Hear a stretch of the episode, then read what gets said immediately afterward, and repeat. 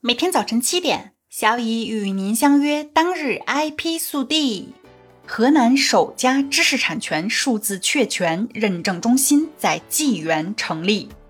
近日，济源市知识产权数字确权认证中心挂牌成立，这是河南首家知识产权数字确权认证中心。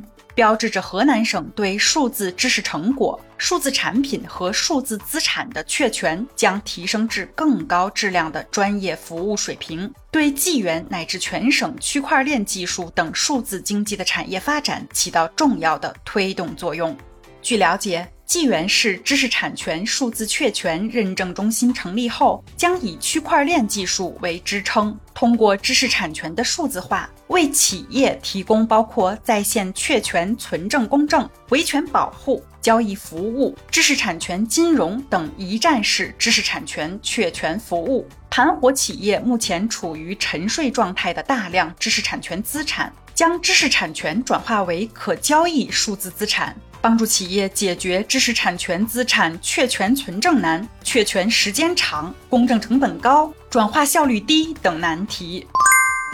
我国现有近千项人工心脏专利，心脏是人类最重要器官之一。近日，由我国自主研发的第四代磁悬浮人工心脏问世。而在与人工心脏相关的专利申请方面，据企查查显示，截至目前。我国共有九百七十五项与该领域相关的专利申请，包括一种可调式后导叶结构及人工心脏、人工心脏瓣膜支架及心脏瓣膜假体、一种植入式人工心脏的出管弯头及人工心脏等。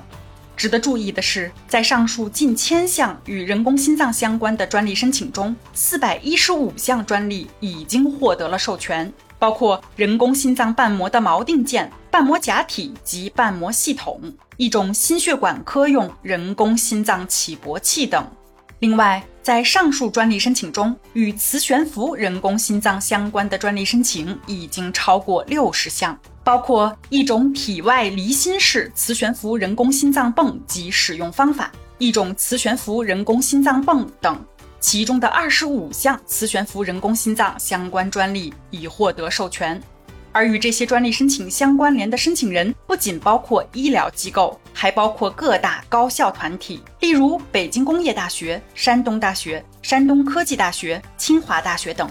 此外，还有不少的民营企业，甚至是个人，也是上述部分专利申请的申请人。相信随着越来越多高质量人工心脏相关专利的涌现，未来能够有更多的患者受益。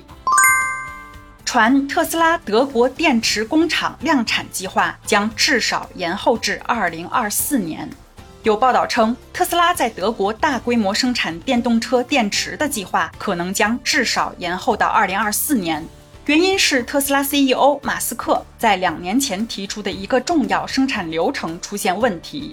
报道称，目前格伦海德工厂的电池研究仅涉及电极，而所有用于缠绕、组装和格式化电池的剩余生产步骤的设备都被转移到德克萨斯州的特斯拉总部。